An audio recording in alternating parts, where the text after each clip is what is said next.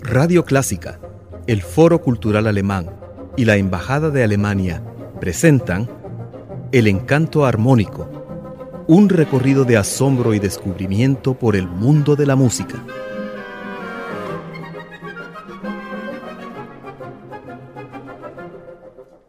Les damos la bienvenida a su programa El Encanto Armónico de la Música. En esta ocasión con ustedes, Juan Fernando Villafuerte, Elizabeth Trabanino y Ernesto Ortiz en los controles. Bueno, me llama la atención que últimamente has querido ponerle títulos a nuestros programas. El título de este programa es muy escueto, pero dice mucho, trazos de locura. Sí, trazos de locura, porque la verdad es que aquí nosotros vamos a enfrentar un fenómeno que ha acompañado a la humanidad por muchos siglos y la verdad es que hasta hace relativamente poco nosotros lo podemos tratar en su naturaleza tal y como es. Puesto que la locura nosotros la hemos visto siempre desde el principio de la historia, desde la época prehistórica, desde que existe la literatura, como un fenómeno que eh, se va a denominar por diferentes nombres. por ejemplo, cuando nosotros leemos la literatura de la media luna, de todo lo que es el cercano oriente,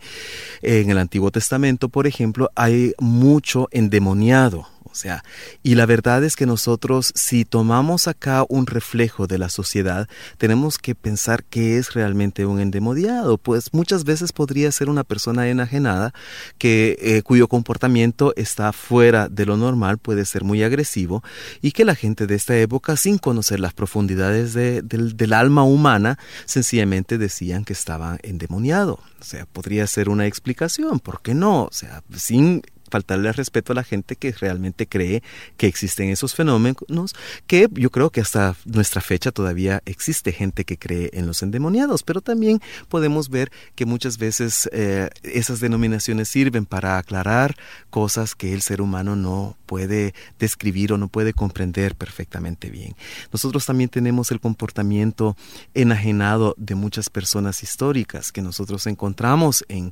en libros de historia, por ejemplo, los emperadores romanos, en la obra de Suetón sobre los emperadores mismos, encontramos comportamientos que no son normales, o sea, con muchos eh, síntomas de enfermedades eh, psíquicas que nosotros hoy en día denominamos un poco mejor, pero que en aquella época se denominaban locura. Y es así también como nosotros en la literatura encontramos eh, la locura como un acompañante para denotar a una persona que, cuyo comportamiento no es normal, pero que puede llevar a un nivel superior. Y ese es el caso que nosotros tenemos con la gran obra de Torcuato Octazo, eh, Orlando Furioso y Jerusalén Liberada, la cual pues ha inspirado durante los siglos a muchas personas, no solamente dentro de las artes plásticas, sino que también dentro de la música y la literatura, para dar diferentes variaciones al tema de Orlando.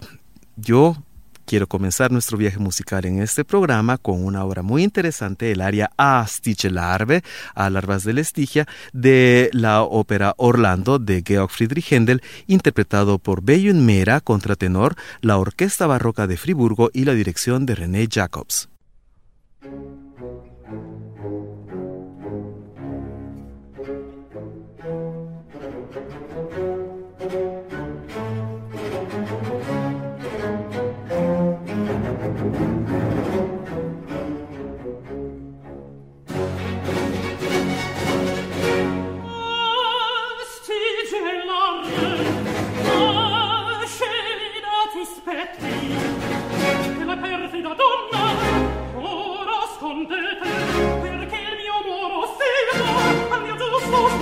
All'ombra del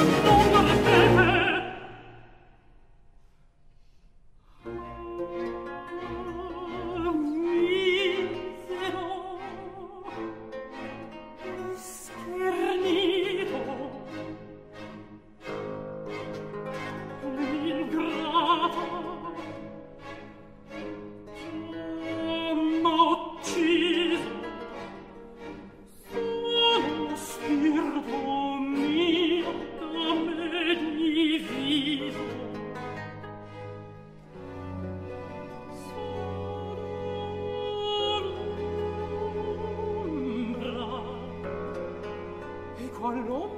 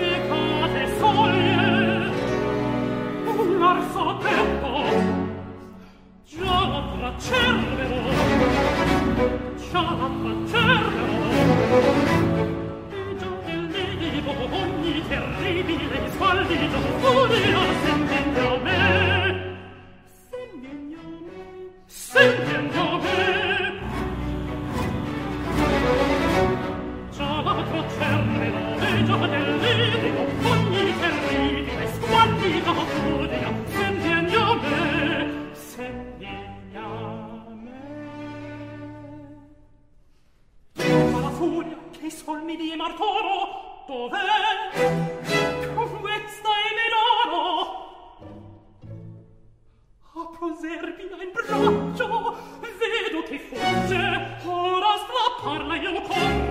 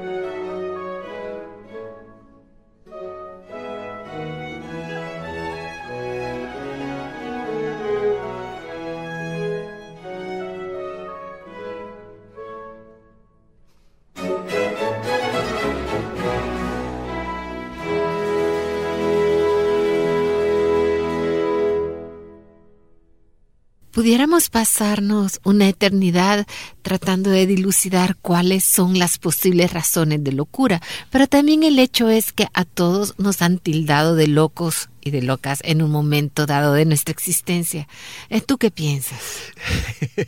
Tengo que reír por eso que recuerdo una frase que yo creo que todos le hemos escuchado en algún momento de nuestras vidas, sobre todo de nuestras madres, que dice, niño o niña, me vas a volver loco.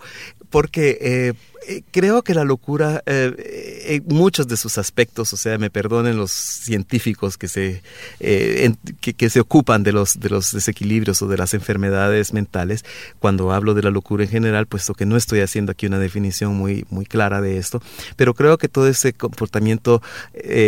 ajeno a la norma viene derivado muchas veces de también conmociones muy fuertes. O sea, eh, nosotros lo vemos, por ejemplo, en Orlando Furioso, también es una pena de amor lo que lo vuelve loco. Nosotros vemos que eh, muchas veces eh,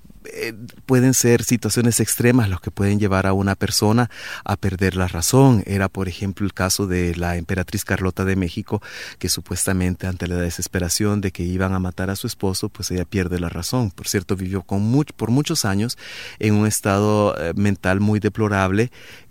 sobrevivía a su esposo por muchos años sin volverse a acordar de él, puesto que vivía en un mundo de fantasía también. Y también nosotros tenemos que muchas personas, debido a cambio de situación de vida, por ejemplo, puede tener enajenaciones mentales muy importantes, lo cuales pueden llevarlas a, bueno, como dije anteriormente, comportamientos no normales, eh, cuando me refiero a normalidad, pues a la norma la, establecida con las pequeñas variantes que todos nos permitimos y las pequeñas locuras y extravagancias que todos nos permitimos realmente. Aquí estamos hablando realmente de los casos un poco más extremos al respecto que nosotros podemos observar en la literatura sobre todo, que, es la fuente más rica que nosotros tenemos de comportamiento humano. Eh, cuando pensamos en, Shakespeare, ah, pensamos inmediatamente en la pobre Ofelia, la cual enloquece por amor, por culpa de Hamlet, el cual está ocupado con otras cosas y el cual paradójicamente en la obra él está fingiendo una locura también para poder llegar a la verdad. Pero ella no puede eh, afrontar o confrontar esta situación tan fuerte en la que se encuentra involucrada, puesto que no está preparada, sino que no tiene la capacidad de comprenderla. Entonces la pobre enloquece hasta que eh, muere trágicamente en, un río ahogada eh, debido a su devarío y a su pérdida de la noción de la realidad. Y por eso creo que Ofelia es uno de los ejemplos más bellos de, de desequilibrio mental en la literatura y también en la ópera, por lo que yo escogí el área A vos mes amis de la área de locura de Ofelia de Hamlet de Ambroise Thomas, interpretado por Jan Sutherland soprano, la orquesta de la Ópera Real de Covent Garden y la dirección de Francesco Molinari Predelli.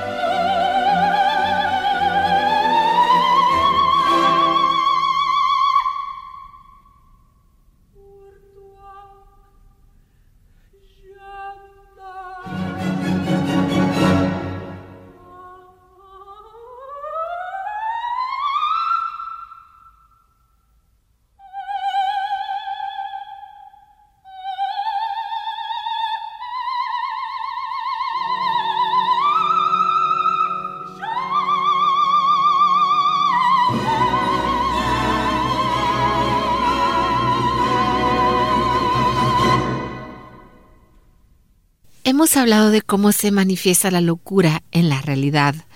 pero hablemos de la locura ficcional en los personajes de las óperas. Sí, definitivamente en la ópera abundan las locas. Y realmente así es. Es un método dramático utilizado muchísimo antes de que se supiera que la locura es una enfermedad con diferentes matices, de diferentes orígenes y con diferentes formas de expresión, pero que se utilizaba muy fácilmente para hacer cambiar el ritmo o hacer cambiar el rumbo de lo que es el libreto. O sea, la situación cambia puesto que una persona de repente está enajenada o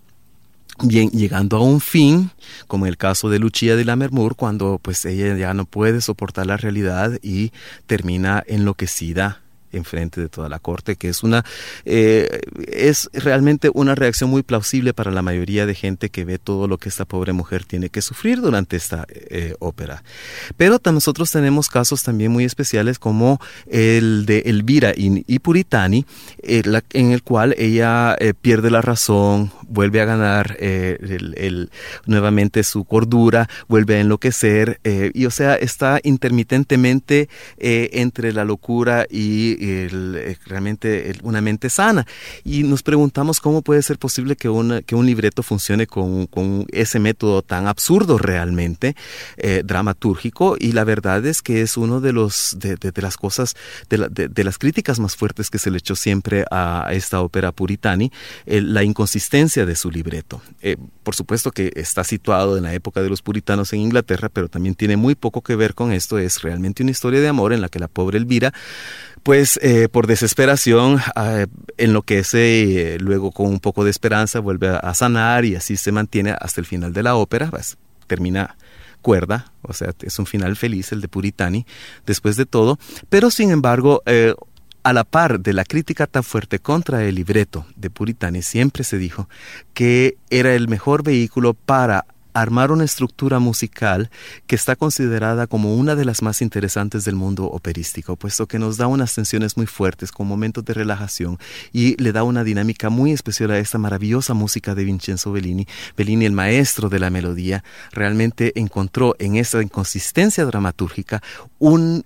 una, estructura musical fantástica, lo cual permitió crear esta ópera que nunca terminó de, desaparecer de los escenarios realmente. Aunque a principios del siglo XX, pues casi ya nos interpretaba hasta aproximadamente en los años 40, cuando María Calas eh, fue introducida por Tulio Serafín a cantar las obras del bel canto. Eh, lo cual pues se había pasado de moda, y ella nuevamente le da vida a esta ópera por primera vez después de muchos, muchos decenios, la canta con mucho éxito, devolviéndole al mundo nuevamente el bel canto y las inconsistencias de los libretos, y por supuesto esta bella obra y puritani es una de las razones, y como bien dicho, es la razón por la que yo dentro del tema de, nuestro, de, nuestra emisión de hoy, eh, escogí la obra O rendetemi l'espeme, qui la voce soa suave mi chiavama, de I Puritani, de Vincenzo Bellini, interpretado por María Cala, soprano, Rolando Panerai, barítono, Nicola Rossi Lemeni, bajo, y la orquesta eh, del Teatro a la Escala, bajo la dirección de Tulio Serafín.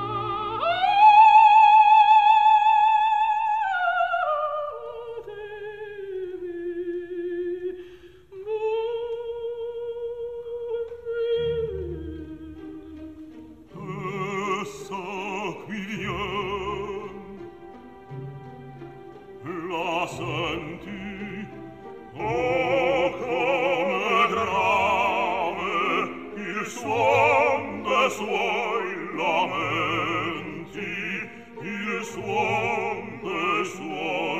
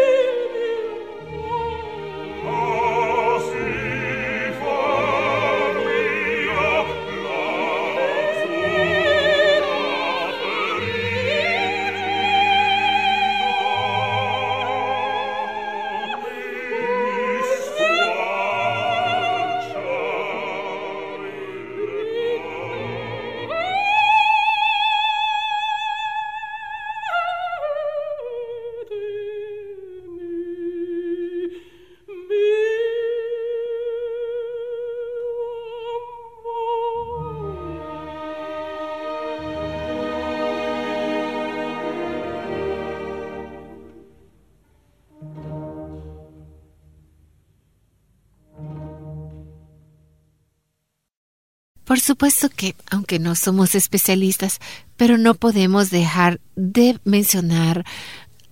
algo muy importante en el estudio de los fenómenos mentales como es el psicoanálisis. Sí, el primer libro al respecto, que es Estudios sobre Histeria de los doctores Joseph Freud y Sigmund Freud,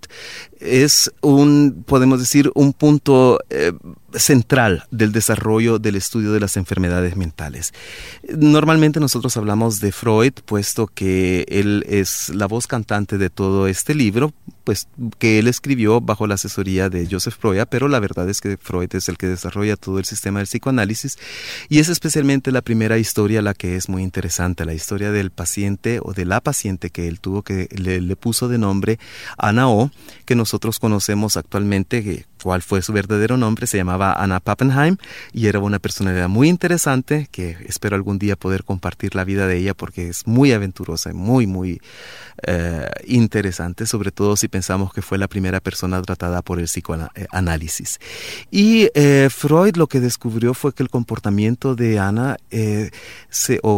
se desarrolla, o más bien dicho, se basa en ciertas situaciones traumáticas de su vida, las cuales él quiere sacar a la superficie la razón por las cuales ella padece de estos síntomas. O sea, evidentemente ella padecía de, una esquizofrenia extrema pero él se interesó más por ver qué era lo que ocasionaba esto a cómo poder dominar su comportamiento, puesto que el tratamiento psicológico de aquella época antes del psicoanálisis era no llegar a la raíz del problema, sino que ver de domesticar, por decirlo así, al paciente para que llevara una vida relativamente normal. Lo interesante eh, desde nuestro punto de vista de los estudios sobre histeria es que sirvió de inspiración a Hugo von Hofmannsthal para escribir su obra de teatro Electra, en la cual nosotros vemos el tipo de comportamiento que una persona puede tener ante un momento traumático, el cual representa él en las tres mujeres principales de esta tragedia, que son Electra, su hermana Crisótemis y su madre Clitemnestra. Eh, Electra representa el comportamiento eh, que queda atrapado dentro del hecho, Crisótemis el comportamiento de la persona que sabe superar y desea continuar, pero no, no puede dar ese paso, y Clitemnestra, la madre, es la persona que niega el hecho y, por, por, y que es devorada internamente por esto. Esta obra de teatro sirvió de inspiración a su vez a Richard Strauss para escribir la ópera Electra, la cual pues nosotros la vemos desde el punto de vista musical también, puesto que es el principio de la tonalidad y creo que pues con esta interesante obra nosotros podemos llegar al final de nuestra emisión esta vez. Ernesto Ortiz, Elizabeth Trabanino y Juan Fernando Villafuerte se despiden de ustedes con el área Alain Vegans Alain, sola completamente sola de la ópera Electra de Richard Strauss, interpretado por Birgit Nielsen, soprano, la Filarmónica de Viena y la dirección de Sir Georg Scholti.